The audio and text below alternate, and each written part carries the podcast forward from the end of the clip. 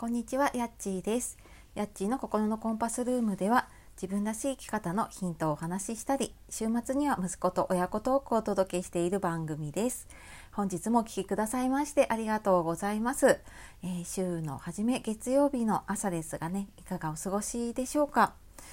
えまだねちょっとなんかお天気がすっきりしないなっていうこの関東の辺りなんですけれどもね。はい。まあ気分だけはあの楽しく過ごしていきましょう、えー今週もよろしくお願いします、えー今日はという前にですね 一つお知らせがあります、えーインスタグラムのアカウントをちょっと作ってみました。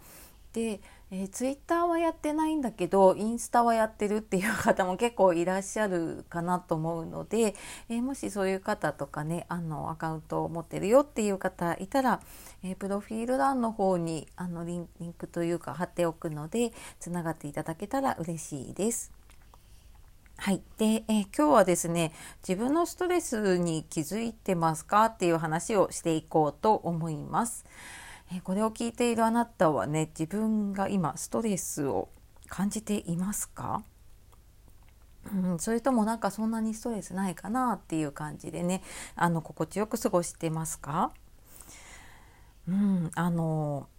意外とね自分のストレスに気づいていないっていうこともあるのでねあのまずね自分のストレスに気づいてあのその自分に合ったね解消法を見つけるっていうことがねすごく大事だなと思います。で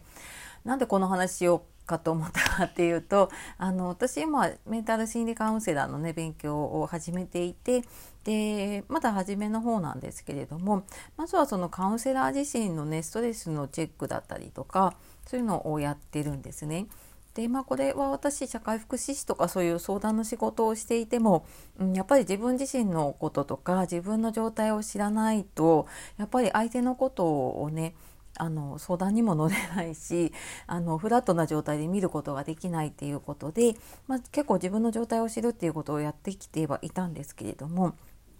あの自分でストレスチェックをねやったんですそこについていたのをやっていって、まあ、そのなんか体の状態体がだるいかとかねあのイライラするとかそういう当てはまるのにチェックをしていたんですけどなんかやってるうちにあれ私なんか結構チェックついてるなこれとかって思いながらやってたんですけどまあでもありのままやっていこうと思ってやっていたらやっぱりねなんか思ったよりもストレス多い生活になっているみたいで。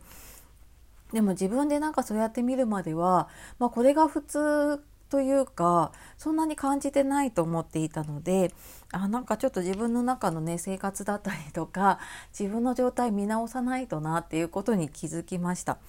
うん、なのでなんか自分の状態をなんか客観的にちょっと書き出してみるとかねあなんかちょっと最近イライラしているかなとかなんとなく体が重いなとかうんなんか思った通りにいかないことが多いなとかそういうのってなんか頭の中で多分もやっと分かってるんだけど目で見るよ形にしてみるとあなんか意外とストレス感じてるんだなと思ってで多分これが続いていくときっとそのメンタル面だったりとか体の不調にね出たりとかってすることが多いので、うん、なんか時々やっぱりこういうのねチェックしていくのって大事だなって改めて思いました。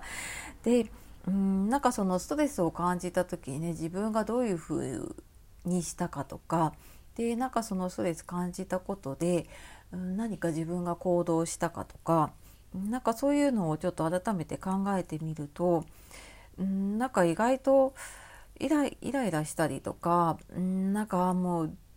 ちょっと嫌だなって思ったりとかしても案外なんか自分が我慢すればいいなってていうのが普通になっちゃっているとあそうかなんか意外と解消されずにねあの溜まっていっちゃうことがあるんだなとも思いますね。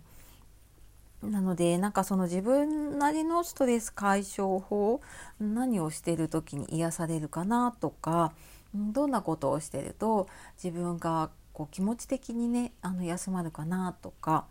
なんか簡単にできるそういうストレス解消法っていうのをねいくつか持っておくとなんかちょっとイラってした時にあそうだこれやろうっていう風に、うん、なんかすぐにこう対処ができるというかね自分なりにこう解消していくと多分そのストレスへの体勢っていうのかなうん、なんかそんなにこうストレス感じて何かこうメンタルやられたりっていうことがね少なくなるのかなっていうふうに思います。はいまあそんななんか自分がね思ったよりストレスが あの多いなって感じたので、はい、今日は自分のねストレス気づいてますかっていうことでお話をしてきました。はい、ちょっとね自分の状態改めて見直してみるのも、はい、たまにはいいかなと思います。では、えー、今日も最後まで聞いてくださいましてありがとうございました。えー、素敵な一日をお過ごしください。さようなら、またね